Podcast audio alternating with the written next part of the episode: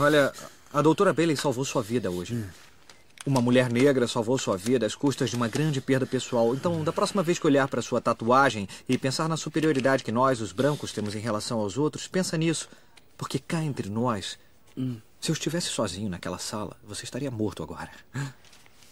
Ah, e já que estamos compartilhando crenças, eu acredito que se você morresse, o mundo seria um lugar melhor para viver.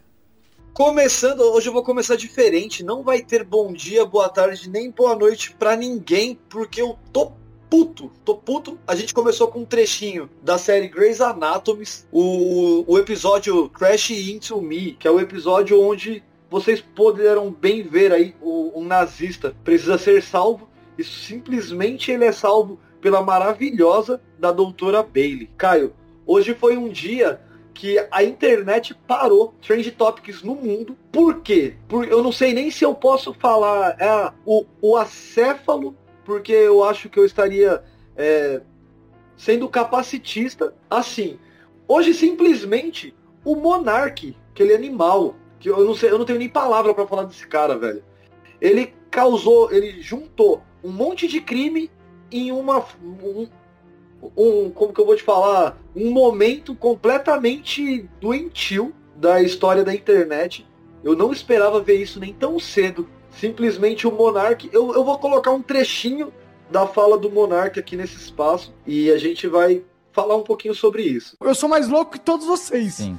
Eu acho que o nazista tinha que ter o um partido nazista. Eu acho que não. Reconhecido Lembra, pela liberdade lei. de expressão termina onde a Mas sua expressão coloca a vida do outro em risco. As pessoas não têm direito de ser idiotas. O nazismo é contra a população judaica. Isso coloca uma população inteira em risco. De que forma? Bem, galera, é muito difícil falar sobre esse assunto, né? É um assunto completamente delicado.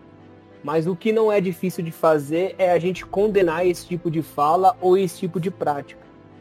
É, para vocês terem uma noção da seriedade do assunto, eu abri aqui a definição de apologia ao nazismo, né? Fico até meio emocionado de falar sobre esse assunto, porque, cara, quando você tá na barriga da sua mãe, você sabe que nazismo é errado. Então não tem desculpa de criação, do lugar de, de onde você nasceu, ou o tipo de educação que você teve. Tem que ser, assim, implícito na sua mente, em qualquer lugar, nas suas falas, nos seus atos, o total repúdio ao nazismo, cara. E para quem não sabe, eu vou, eu vou trazer aqui a definição sobre, sobre apologia ao nazismo, que foi o que esse infeliz acabou cometendo aí. Inclusive, a gente vai trazer um pouquinho mais tarde sobre qual lei ele, ele pode se enquadrar, inclusive. Então vamos lá. Apologia ao nazismo é o ato de promover ou praticar sob qualquer argumento ou meio as ideias, doutrinas ou instituições adotadas pelo Partido Nacional Socialista dos Trabalhadores Alemães, do Terceiro Reich, mais conhecido como Partido Nazista.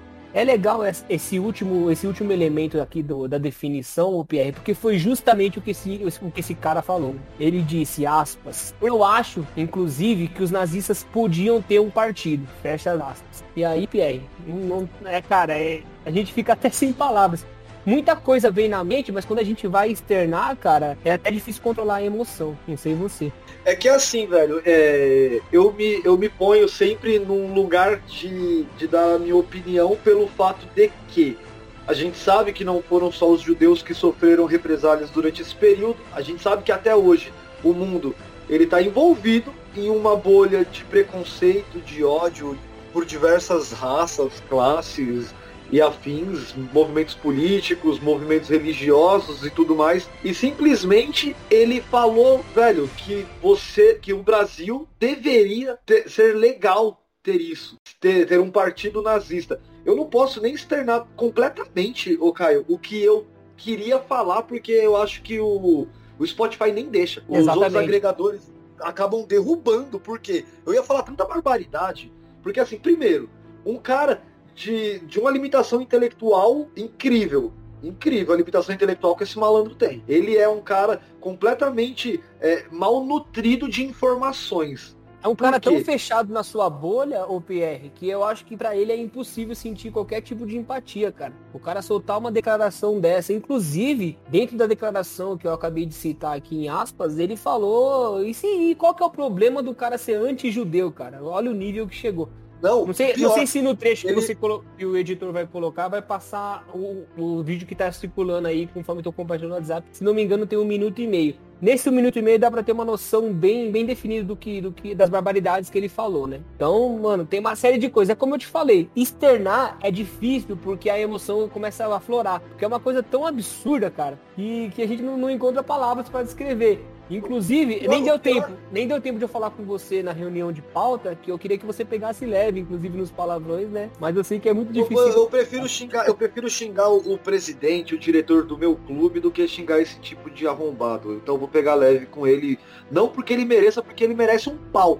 Porque a gente sempre fala que racista, o que racista merece é, pau, é fogo nos racistas. Então isso vai ser sempre dito, eu vou sempre erguer essa bandeira. Então assim, ele, ele se colocou Olha o tamanho, o tamanho da, da mente de ameba que esse malandro tem. Ele colocou que simplesmente ele não sabia o que os nazistas fizeram de tão grave para os judeus. O nazismo é contra a população judaica. Isso coloca uma população inteira em risco. De que forma?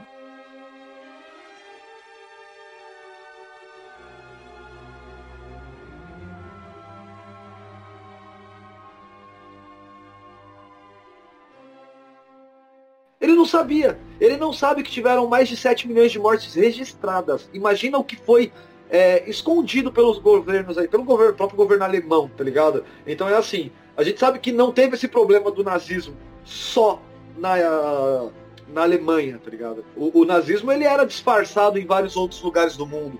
Teve uma coisa parecida no Japão, teve o fascismo de Mussolini na Itália no mesmo período. Eram parceiros, eram parceiros, era parceria ali lado a lado. Então, assim, é bem complicado se a gente parar para pensar no tamanho da atrocidade que esse cara disse. Eu acho que desde, como eu falei e vou repetir aqui, né? Você inclusive trouxe que o Monark realmente não sabia das atrocidades do nazismo. Parece que ele não sabia. Mas é uma coisa que a gente sabe desde criança, Pierre. Desde que a gente tá na barriga da nossa mãe, a gente sabe que isso é completamente abominável e errado, né? E se ele acha que tem que trazer luz para nazista, eu vou ensinar para ele que a única luz que tem que trazer para nazista é, é, a luz da chama, quando o, o maldito estiver queimando, porque é a única luz que nazista merece.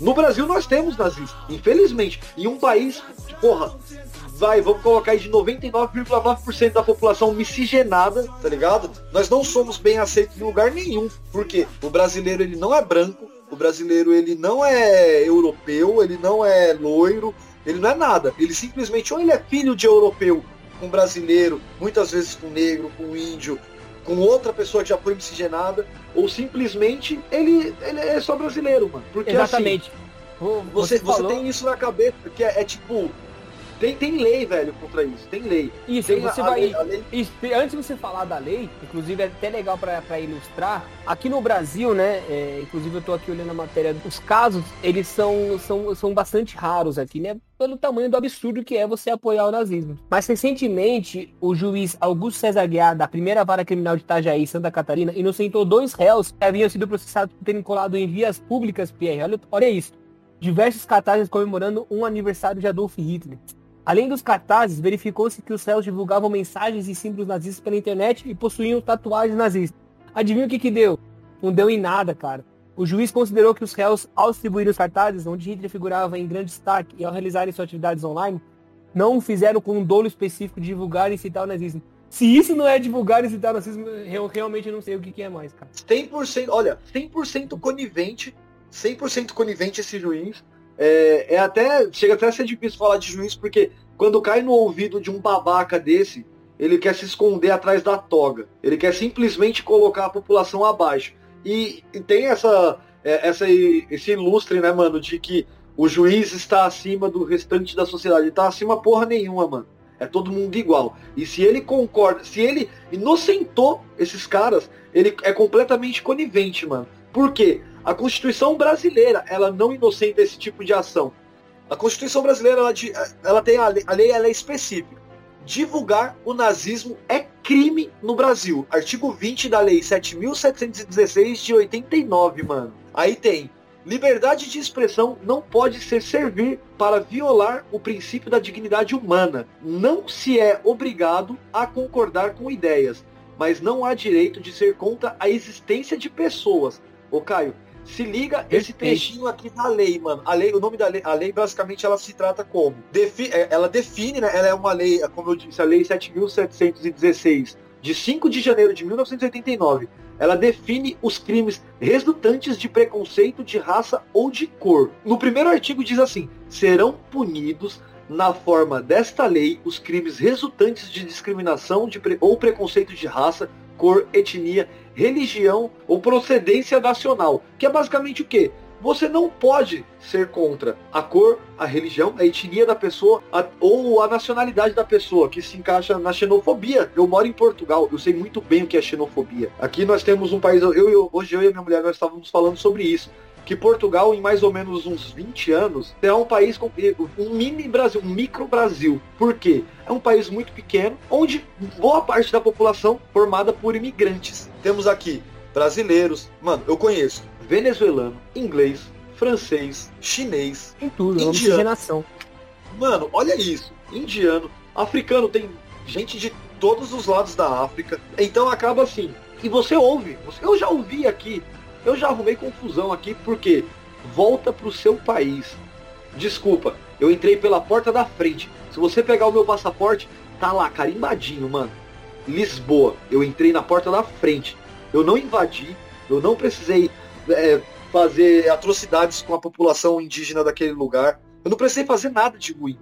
Eu sabe o que eu fiz? Eu trabalhei, paguei e entrei. Não concordo com o brasileiro que vem pra cá, ai, devolve o nosso ouro. Seja um mínimo inteligente. Saiba que o nosso ouro não tá aqui porque Portugal não teve a decência de conseguir segurar ele. Então, assim, Exatamente. a gente não consegue nem recuperar essa porcaria. Mas, assim, não, não, não, não é cabível, não cabe mais, velho.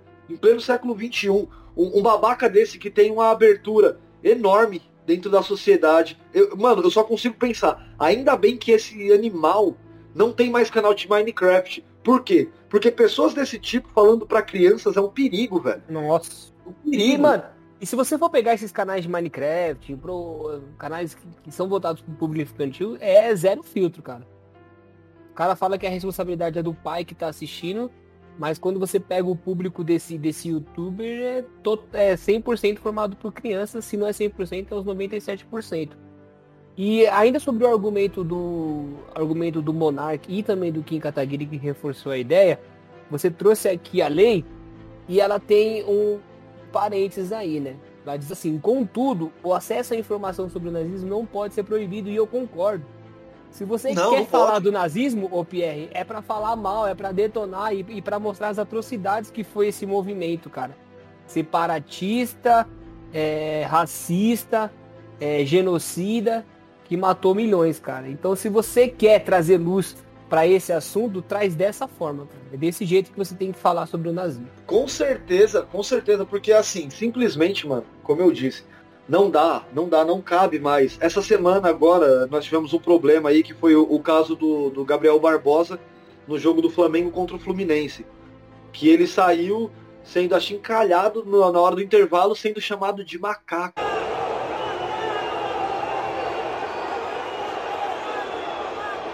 Mano, a gente teve um caso parecido lá no sul do Brasil, lá no Rio Grande do Sul, num jogo do Grêmio. Do Grêmio? Sim, Grêmio, com o goleiro Aranha, né? Sim, que a, uma, um, olha, mano.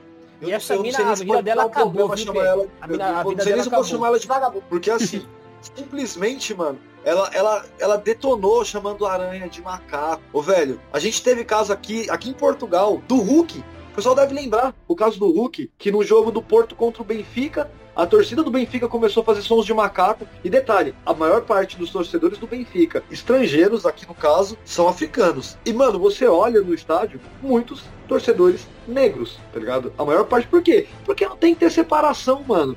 Não tem que, olha, esse jogo, vou fazer uma arquibancada especial para negros. Tem um filme do Chadwick Boseman lá, tá ligado? Que ele é um jogador de beisebol. Não sei se você já viu, eu não lembro o nome desse filme. Se você não, souber, eu não vi não. Falando, que o cara fica o tempo inteiro ah, macaco, volta, volta lá pra sua árvore. Ei, você aí, ô preto sujo. Dá fora de Cincinnati. Nós não queremos você aqui. Volta pro Brooklyn. Você não tem que estar aqui, isso aqui é um esporte de branco. Porra, eu tava vendo trechos desse, desse, desse filme, eu não conhecia também, eu vi por acaso essa semana, mano, olha isso. E simplesmente, ele tem que engolir aquilo. E aí um cara do time dele, ele joga nos Dodgers, mano um cara do time dele vai lá nesse cara do outro time e fala pro cara, ele não pode fazer nada contra você, mas eu posso. Então fica no seu lugar. Por quê? Porque eu posso. Porque ele era branco, falando com outro cara branco. Digo, então, tipo assim, é, é, deplorável, é triste, tá ligado? É triste. Nós temos uma sociedade. O Brasil foi um dos últimos países a abolir a escravatura. É triste. Quando, quando aboliu, o pessoal acha assim, ai, a princesa Isabel, ela salvou os negros. Não, ela não salvou porra nenhuma, mano. Ela tirou do rabo dela. Ela tirou do rabo dela porque se tornou intragável, tá ligado? Ela já não conseguia fazer nada. Tanto que, quando eles é, aboliram a escravatura, simplesmente não tinha trabalho pro negro, o negro não tinha onde morar, o negro tinha que ir para os quilombos, que já estavam muitos fugidos, inclusive, para tentar ter alguma coisa. Proibiram a capoeira no Brasil, proibiram as religiões de matriz africana no Brasil. Tanta coisa foi proibido. E aí o negro ele não conseguia um trabalho honesto, um trabalho digno e acabava criminalizado. É tudo um período histórico, mano, que é, é, é horrível, ele é obscuro, tá ligado? É, é, triste de comentar. E hoje ainda você vê isso. Aqui em Portugal, velho, olha isso. Eu vi um cara já fazendo uma suástica, tá ligado? Não, Na parede. Eu desci, eu desci pra pegar ele, só que ele corre bem.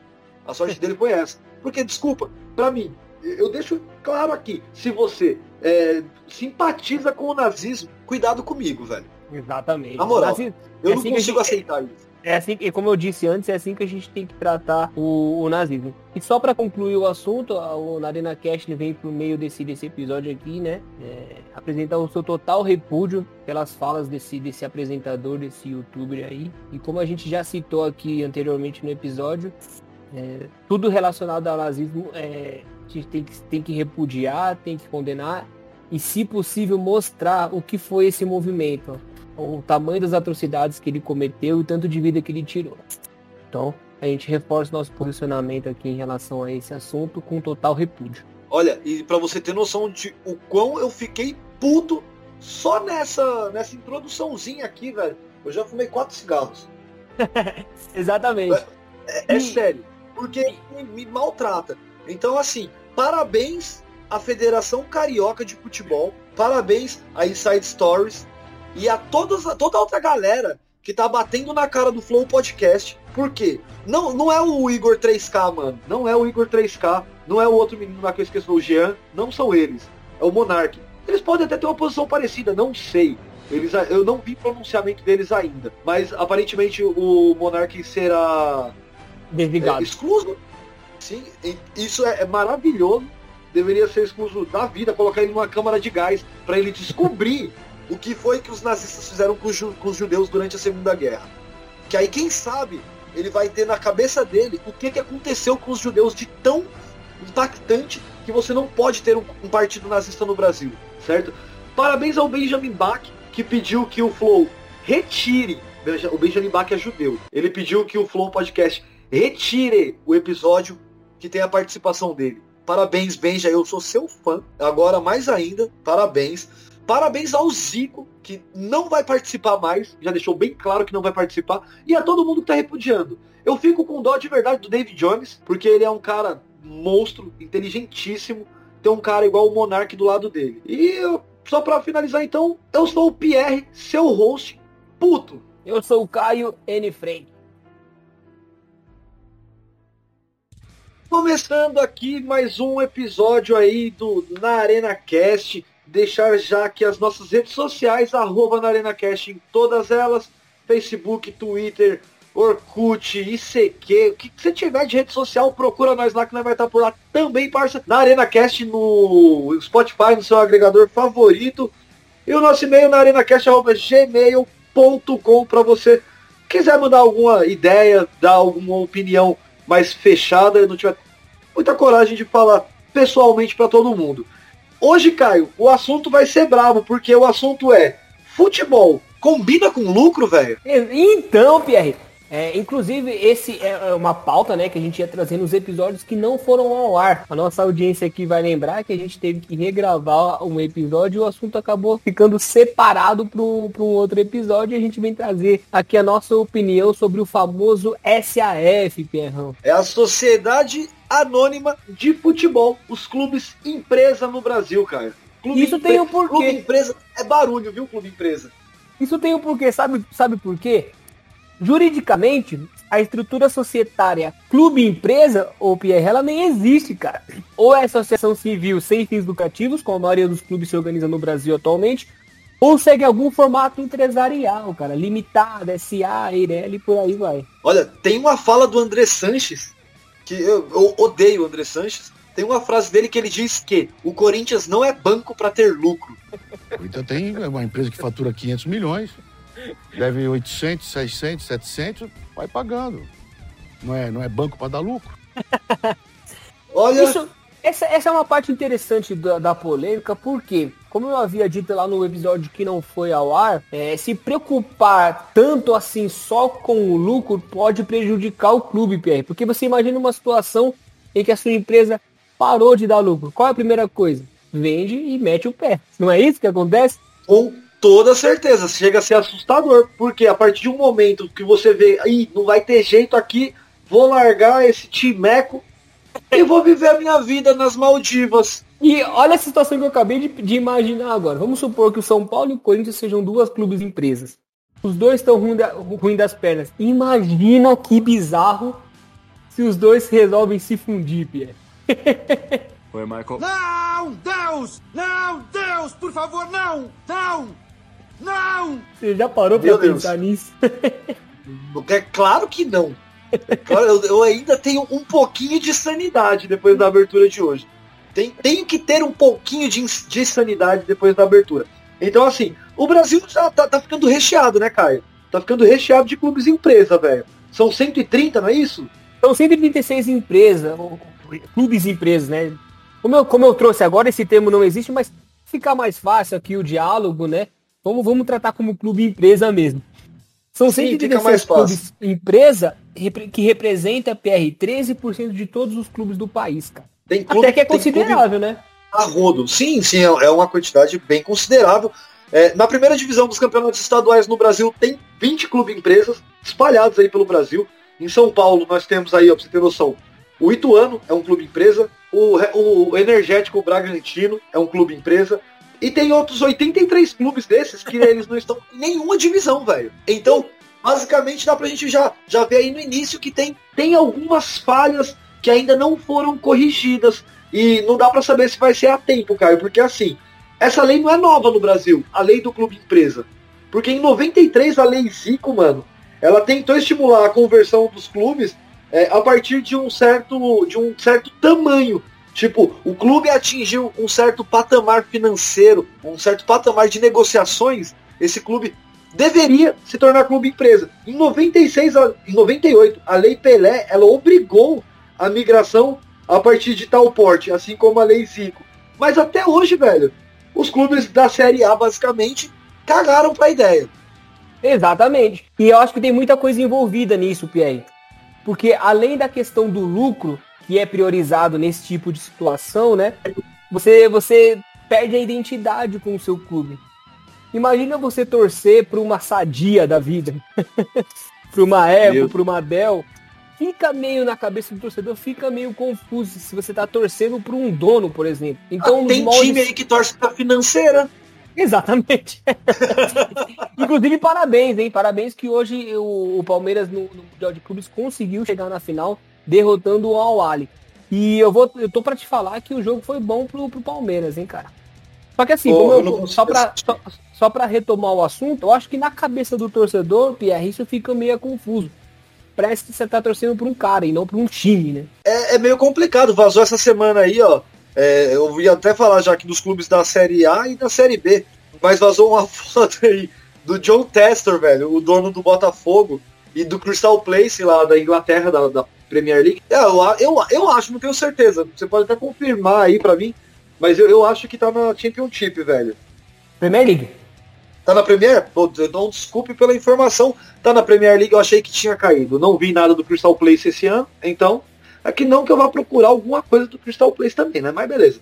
Simplesmente, mano, tem uma, uma foto que rolou aí na internet do jogo do Botafogo e o John Testor assistindo o jogo no notebook dele, em uma sala de reunião, e uma camisa do Botafogo do lado. E ele tá com a cara séria, tá ligado? E simplesmente o pessoal colocou assim: Ele deve estar tá pensando por que, que eu gastei dinheiro com essa porra. tipo, mano. Não, se ele é tá pensando isso, imagina o que não tá passando na cabeça do, do, do Ronaldo Fenômeno, né? Inclusive, Pierre, o pessoal é, costuma glamorizar esse tipo de, de ação quando ela pega times grandes como Cruzeiro, Botafogo, que são a minoria desse espectro, desse espectro, né? Sim, mano, se você pegar, tem, tem conversas aí com o Vasco, ainda não foi divulgado quem que é, e tem conversas também com o Goiás, velho. Esses dois times podem se tornar os próximos clubes empresas. Eu vi o pessoal, eu sei do Goiás porque tem o pessoal aqui da, da, da torcida do Goiás, eu acho que é Força Jovem. Eu, eu acho que é Força Jovem de Goiás. E eles, eles comentam, acabam comentando comigo. Mano, na Série A do Campeonato Brasileiro nós temos o Cuiabá, o Cuiabá, o Red Bull Bragantino e o Botafogo, que voltou da Série B, como os times. E simplesmente o, o Bragantino ele teve um, uma colocação legal, ele apareceu legal no Campeonato Brasileiro, ele apareceu legal na final da Sul-Americana, no primeiro ano aí. A empresa austríaca Red Bull colocou dinheiro nos caras e os caras tão bem, tão bem. Eu acho que vai ser um time aí que se manter essa estrutura vai dar certo, mas já sabemos que a Red Bull ela tem outros cases de sucesso espalhados pelo mundo. Exatamente. Mas que não é o coisa caso de John É, não é o caso de John Tester. Uma coisa que funciona na Alemanha pode não funcionar no Brasil, né? São culturas, são é, burocracias totalmente diferentes, né, Pierre? Então a gente não pode se basear no que acontece na Alemanha com o que acontece aqui. Tem uma outra atenuante sobre quais, quais são os alvos desses, entre aspas, clubes empresas. E a gente pegou uma lista aqui, é, referente a uma reportagem do Globo Esporte, inclusive, chamada O Mapa do Clube Empresa no Futebol Brasileiro.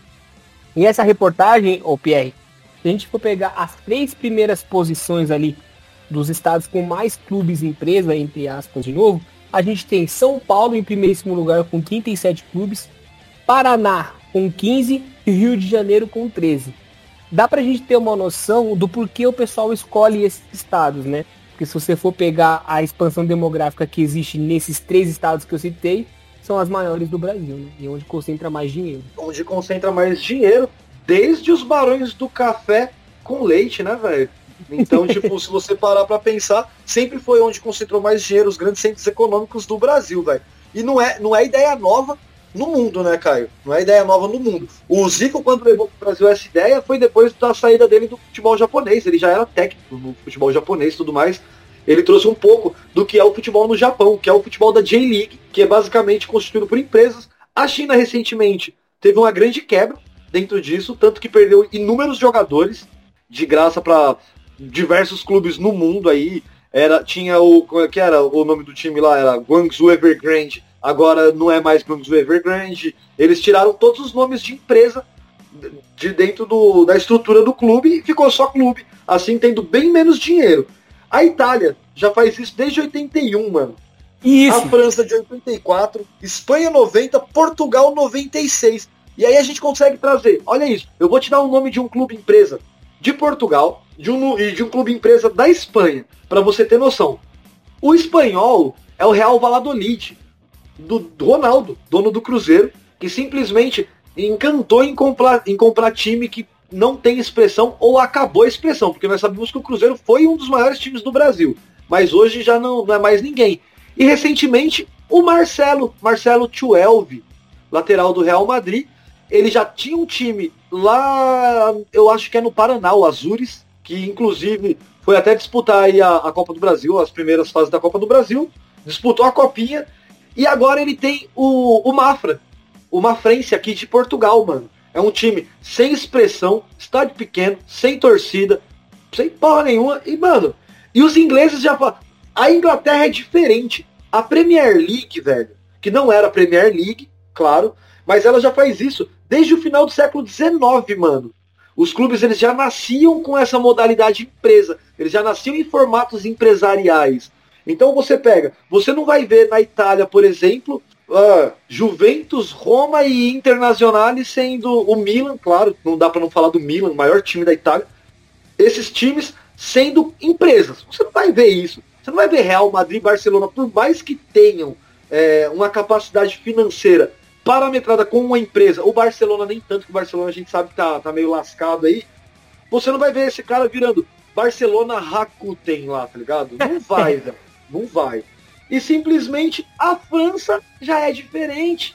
Já é diferente por quê? O Paris Saint-Germain, Saint-Germain, olha isso. O Paris Saint-Germain é nani. Hoje tem aporte financeiro de, de um príncipe árabe, porra, da hora. O, o maior time da, da, da França, eu não sei se ele é clube empresa, mas eu acho que não, que é o Nice. O Nice não, pô, nossa, o Nice nem existe. O Lyon. É o Saint-Etienne, Não, o Saint-Etienne. Maior campeão francês da história. É. Maior campeão francês da história. Eu, eu acho que eles não são clube empresa. Eu acho que o Lyon também não é clube empresa, nem o Olympique de Marseille. Aí você pega o Nice, que é o OGC lá, que é Nice. Tipo, tem alguns outros clubes que levam essa categoria. O Nantes também é um clube empresa. Aqui em Portugal, o Estoril é um clube empresa. O Belenenses é um clube empresa. Tá ligado? Olha o tamanho desses times. São times minúsculos. Times muito pequenos. E se não me engano. Será que é, é, é estrutura para time pequeno? Então. É, é, é, legal essa polêmica, o porquê? Porque se, você, se a gente for pegar o cenário brasileiro, por exemplo, inclusive também é um dos temas abordados aqui na, na reportagem que a gente está usando como base para esse episódio, o que acontece, o que aparenta? A maioria desses clubes empresas, elas não têm estrutura nem para um CT decente. Então, o que eles estão correndo atrás é na compra e venda de jogadores para justamente para lucrar. Inclusive, o interesse desses clubes empresa espalhados pelo Brasil não é nem se inscrever em ligas de, de maior expressão, viu, PR? Porque para você tomar uma noção, para você se inscrever na FPF, no Campeonato Paulista, vai 800 mil reais. Então os caras preferem jogar divisão amadora para revelar jogadores e assim lucrar com a venda deles. É, mano, é complicado porque você pega aí como exemplo, não dá, não dá para você ter como exemplo direto, né? Mas ó, olha um exemplo simplesmente o, os Estados Unidos. Ele é constituído por clube empresa. O, o Ronaldo ele deu uma entrevista em um podcast aí que eu não vou mais citar o nome, até que algumas coisas mudem. Ele deu uma entrevista para esses caras falando que ele tentou comprar um clube nos Estados Unidos e que simplesmente a pedida, mano, olha isso, a pedida dos caras era sem comentário. Os caras queriam cerca de 70 bilhões de dólares para que o time dele tivesse um lugar na Liga Americana. Nossa senhora, pera, pera aí, a Liga pediu esse valor? A Liga pediu esse valor. É, porque lá é, a... a... gente, eles dividem em confederações, né? Pra, depois se tornar a Major League, aí tem a final. É como se fosse um Super Bowl, né? É, é igual o basquete. É, lá acontece igual. É igual o basquete, é igual o beisebol. E é muito legal essa estrutura. Mas aí, Pierre, é, é legal também trazer à luz para esse episódio o que, que os clubes grandes pensam a respeito do SAF. Você foi atrás dessa informação, né? Eu, com toda certeza eu fui atrás dessa informação e nós temos informações concretas, concretas, do, de três dos quatro grandes de São Paulo, que hoje são cinco maiores, né? No caso, não dá para colocar o Bragantino em mesmo patamar de Corinthians, São Paulo, Palmeiras e Santos, mas querendo ou não, nos próximos anos vai ser um time bem indigesto de acompanhar no futebol. O Corinthians, em uma entrevista do Wesley de Mello, que é o diretor financeiro, deixou claro que não tem interesse algum em gerar lucro dentro disso. O Corinthians tem uma dívida bilionária, bilionária, só que não tem interesse. Eu entendo como corintiano por quê. Eu não, não sou a favor também que isso aconteça. Eu não quero torcer para uma empresa. Eu quero torcer para um clube. Nós somos o clube do povo, reconhecido como o clube do povo, o clube do, dos, dos cinco Operários, que nasceu no Bom Retiro, simplesmente sob a luz do candeeiro, porra, é espetacular. E você perde isso, assim como o Cruzeiro, para mim, perdeu isso. O São Paulo tem uma posição mais ou menos que é o quê? Lá no site spfc.net tem uma enquete, mano. Só que eles não largaram os números dessa enquete pro povo. Por quê? Muito provavelmente a diretoria e os conselheiros do São Paulo se opuseram a isso e que ela fosse divulgada. E como é um site que faz parte de uma espinha ali do tricolor lá da Vila Sônia, mano. Eu acho que o SPFC.net, o Pierre, é o site oficial de São Paulo. É o, é o site oficial, mas é um site oficial, não o site do clube em si. Ele é um site de. um portal, tá ligado? De notícias. E, e muito ruim, diga-se passagem, viu? Se for esse o é, site. É, eu não tô falando do conteúdo, tô falando do layout. Eu acho muito feio. Não, é, é, é, é, confuso. É confuso. É confuso pra, é É, pra você ter mas... noção, a maior parte da torcida eu dei uma lida no, nos comentários do pessoal lá, já que não tinha números disso. E a maior parte da, dos comentários diziam que o São Paulo, o torcedor São Paulino dizendo isso, que o São Paulo deveria sim se tornar um clube empresa para que não viesse se tornar uma portuguesa ou um cruzeiro. Tá ligado? Eu acho completamente preocupante que o torcedor ache isso, porque é impossível, impossível um clube do tamanho do São Paulo se tornar uma portuguesa ou um cruzeiro, porque por mais por maior, na verdade, que o cruzeiro seja, o cruzeiro não não chega ali, porra, a 5 metros de limpar a chuteira do São Paulo. E a diretoria do São Paulo, e detalhe, eles têm ainda uma posição que é assim, ó, a diretoria do São Paulo não tem uma posição concreta, até porque boa parte dos conselheiros nem entendem do assunto.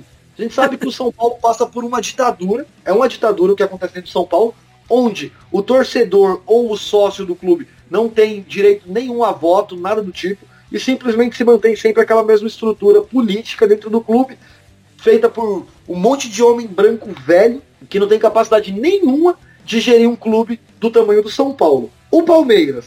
O Palmeiras, os conselheiros são favoráveis. Ponto.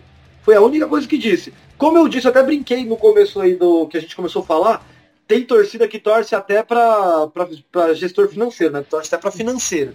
Que é o caso do Palmeiras. Palmeiras, se a gente parasse para pensar em alguns anos aí, dois anos atrás, até mesmo agora, antes da, da tia Leila se tornar presidente, ele, eles eram um clube empresa, é nítido que ele é gerido pela Crefisa, que toda a parte é, financeira do Palmeiras é, é gerida pela Crefisa, era muito bem. Agora a torcida já começa a pegar no pé de titia Leila, falar que ela não está fazendo um bom trabalho. A mulher não tem nem um ano de mandato ainda no clube. E eu acredito sim que ela preza pela qualidade, pela vida financeira do, do Palmeiras. Então, eu não sou completamente contra o que ela está fazendo, não gastando dinheiro à toa, igual muito clube no Brasil gasta. Que foi o caso do São Paulo, que no, nesse começo, nessa janela de temporada, gastou dinheiro à toa a rodo. São Paulo é muito conhecido e... por, por, por, gastar muito mal e vender muito bem. E a respeito da tia Leila, ela já ganhou um apelido de tia Leiga, cara. Por parte Olha. dos palmeirenses. é, é sacanagem. E, Pierre, a mulher é... ganhou duas Libertadores e tá aí na final do Mundial e os caras estão lá, no sacaneia de tia Leila. Tia Leila, larga o Verdão. Vai pro aproveita, meu E aproveita pra zoar agora, viu, PR? Porque o Palmeiras vem forte pra essa final, hein? Mano, o Chelsea, ó, eu já vou até falar que é uma clube empresa também. Isso. O Chelsea já disse que não vai acontecer o que aconteceu em 2012. Primeiro que eles tiveram que descobrir quem era o Palmeiras, de onde era o Palmeiras. Porque eles não sabiam nem que Montevidéu fica no Uruguai, né? Eles achavam que Montevidéu era a capital do Paraguai. Jesus! Eu vou, vou mandar uma música, essa música que tá tocando aqui, ó.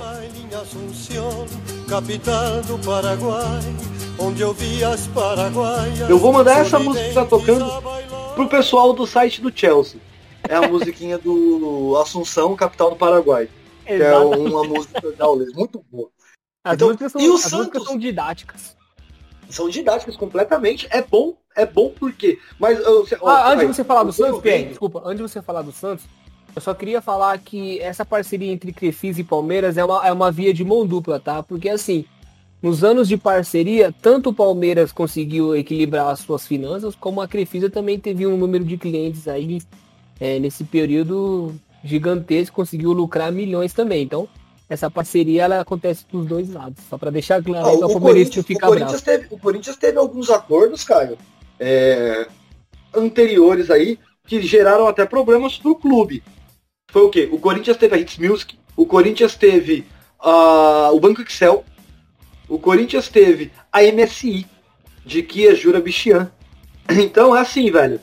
O Corinthians sempre teve algumas parcerias que foram muito problemáticas. O Palmeiras já não teve essas parcerias problemáticas. O Palmeiras teve a Parmalat, que faliu por causa do Palmeiras, e hoje tem a Crefisa, que já sabemos qual é o futuro dela depois de sair do Palmeiras, né? E não podemos então, assim, esquecer do Paulo Nobre também, né? Que tirou dinheiro e do o Paulo Nobre bolso, que cobrou juros totalmente fora Paulo do mercado. Sim, porra. Ele mudou, ele mudou a estrutura do Palmeiras, ele trouxe o Palmeiras de volta ao mapa do futebol brasileiro, Exatamente. velho. Ele, então, ele é brabo. Feitas as é devidas. É as devidas Sim. ponderações. O Santos, velho, o Santos não tem nenhuma. nenhuma. O Santos não tem nenhuma notícia, nenhuma matéria de diretoria falando sobre o caso SAF. Mas eu vi muito torcedor, velho, tanto no Twitter quanto em alguns sites é, relacionados ao Santos, sites de portais do Santos, lá no meu Santão, tá ligado? Falando sobre sobre o, o, o, clube empresa e que acham que seria a salvação pro peixe, velho. Eu, eu, eu sou bem controverso nessa posição aí, porque assim, o, por mais que eu não ache que o Santos seja do tamanho de Corinthians, São Paulo e Palmeiras, não acho. É um time enorme, de uma história maravilhosa, mas o, o Santos ele foi o Harlem Globetrotter dos anos 60. Sabe quem é o Harlem Globetrotters, né? Ei! Então, eles foram o Harlem Globetrotters dos anos 60, mano. É, o do pessoal Harlem, do né? basquete né? que dá show, maravilhoso. Eu, eu os vi no Ibirapuera uma vez, coisa mais linda que eu vi na minha vida. Só firula, né? Só firula, coisa linda. Então é assim, o Santos não tem essa posição, mas a torcida quer, acha importante. Por quê? Porque o Santos dos quatro de São Paulo, hoje dos cinco, é o que está mais, né, mais pobrinho ali. O Corinthians, por, por maior que sejam os números de dívidas, é um clube que agora recentemente tá atingindo quase 122 milhões em camisa, velho. Aí, tá vendo? E assim, você falou que o Santos é pobrinho, mas é o seguinte, a gestão do Rueda, ela foi uma das melhores em questão financeira. O clube conseguiu sanar diversas dívidas aí nessa gestão, só não conseguiu traduzir isso em campo, né? A gente percebeu aí que no ano que passou o Santos ficou bem abaixo aí. É, mas se a gente parar pra pensar, cara, não traduziu muito bem quanto. Por quê? Os caras foram finalistas de, de Libertadores, Libertadores né, sim. Porra, eu não, eu não sei se era na gestão Rueda. É, mas essa gestão Rueda é muito elogiada pela torcida do Santos, viu, Pierre? Por, por questões de, de, por questões financeiras mesmo, sabe? Parece que esse presidente Mano, conseguiu sanar diversas dívidas. Então, os presidentes, eles tendem a melhorar. A ideia é que eles melhorem. Por quê? Porque hoje todo mundo tem uma câmera de vídeo e acesso à internet. Então, velho, isso começa é, gerador de cabeça nesses caras. Tanto Sim. que o, o Duílio, por exemplo, ele teve gestões ridículas como diretor de futebol do Corinthians. Ele contratou como diretor de futebol do Corinthians, velho, Cafu, Everaldo, Otero. Olha isso, olha o nome desses caras. E aí, como presidente do Corinthians, simplesmente ele trouxe Renato Augusto, Paulinho, Roger Guedes, Juliano. Mano, olha isso, olha a diferença. E, e só o William, tá ligado? Só o melhor brasileiro que atuou na Premier League na história. Roger Guedes, uma grata surpresa. Juliano vem fazendo a diferença no meio campo. Decisões completamente acertadas, mas caras, né? Porque o clube tinha economizado aí com, a, com o desligamento de alguns jogadores e voltou a gastar na contratação desses. Então, mas aí eu vou te falar, o Corinthians não gastou nada na contratação desses caras. É tudo acordo, era tudo jogador livre. Não, mas é questão salarial, né, Pierre? Então, ficou abaixo ainda, acredita? Será? O Corinthians tem uma folha salarial de 18,5 milhões, velho, por mês. A folha salarial do Corinthians hoje, com todos esses caras, tá em 13 milhões. Por quê? O salário do Paulinho não é o Corinthians que paga. E a metade do salário do William não é o Corinthians que paga. E hoje seriam os mais altos do, do, do clube, tá ligado?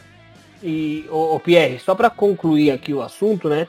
É, muita gente, inclusive você falou que a torcida de São Paulo apoia essa decisão mas elas não têm noção do, do que acontece na grande parte, né? Na grande maioria que, dos clubes que aceitam ou optam por esse tipo de, de associação ou instituição de clube empresa. Pelo que a gente viu e que a gente trouxe aqui no episódio de hoje, parece que nem tudo são flores, né? Porque se você. Porque empresário gosta de lucrar. E, justamente o assunto que a gente trouxe aqui foi de que a maioria desses clubes não querem se inscrever em ligas grandes e o que eles querem mesmo é revelar e vender jogadores. Então, a gente é o pode... que vai fazer o giro deles, né? Exatamente. Começa a nascer a pulguinha atrás da orelha, né? Pô, eu não quero que o meu clube se preocupe só em vender jogadores. Eu quero meu clube competitivo, porque eu, afinal eu torço para isso, né? Então seria mais um atenuante pra gente acordar do tal do clube empresa.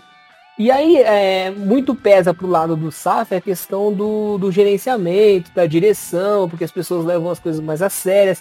Mas dá para fazer isso nos moldes atuais. É só contratar pessoas profissionais em cada cargo. Diretor de marketing, diretor de futebol, tudo isso, tudo isso influencia num clube vitorioso, né, Pierre? Em que é, olha, Caio, é, é, até falando, é que é o que eu sempre falo, eu posso falar do Corinthians, por quê? Porque eu, eu vivo o Corinthians, tá ligado? é o meu conhecimento maior, sempre vai ser o Corinthians. Porque é o que eu mais me importo. Você pega, é o caso do Corinthians, da diretoria do Duílio. Tudo bem que hoje nós ainda temos lá naquele meio o Alessandro e o Roberto de Andrade, que deveriam estar bem longe do clube, mas nós temos o herói na parte jurídica, que é monstro. Nós temos o Wesley de Mello, diretor financeiro, que é monstro. Uhum. Aí tem cuidando das finanças do Corinthians e das estruturas. KPMG, tá ligado? Que é uma das maiores empresas do Brasil, que é daquele Big Six. Mano, os caras são bravos. Tem muita gente por trás boa fazendo o futebol crescer. O Palmeiras tem uma gestão legal, tem uma presidente que os caras queriam aquela presidente. Hoje, parte da torcida já tá começando dar uma ah, para o lado dela. O próprio Rueda lá no Santos fazendo um trabalho legal, torcida do Santos gosta.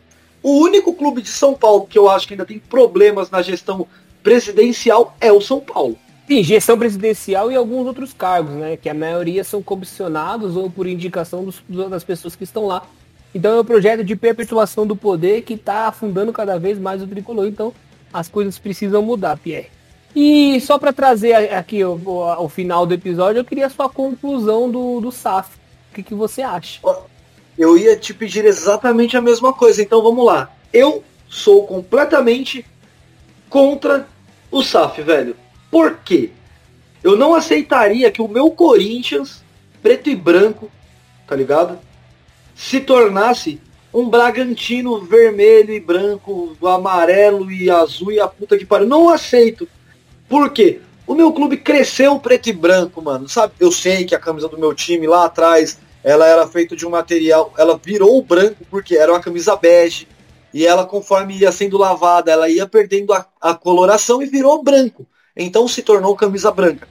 Parte da torcida não deve nem saber disso, mas foi isso que fez o Corinthians ter a camisa branca. Então assim, e a cor preta, ela basicamente ela traz referência aos jogadores negros, que eles eram proibidos de jogar as ligas, sabendo que o Campeonato Paulista, que foi a primeira liga do Brasil de futebol profissional, ela era 100% elitista, mano. Então você não podia fazer parte daquilo se você fosse pobre, não tivesse dinheiro para entrar naquilo e muitas vezes você fosse negro. Então assim, eu acho que você mata um pouco da história do clube fazendo isso, vendendo o, o seu clube do coração por dois cachorro quente e uma Coca-Cola. Exatamente como aconteceu com o Cruzeiro. Igual o Cruzeiro e... fez. A, tendo todos os determinantes que a gente trouxe aqui, inclusive o que já está divulgado na mídia, né? Então são diversas questões aí para eu é, ponderar a minha conclusão aqui, Pierre. A primeira delas, torcer para uma empresa não me parece uma boa ideia, tá ligado? Então Bem eu torço para um time.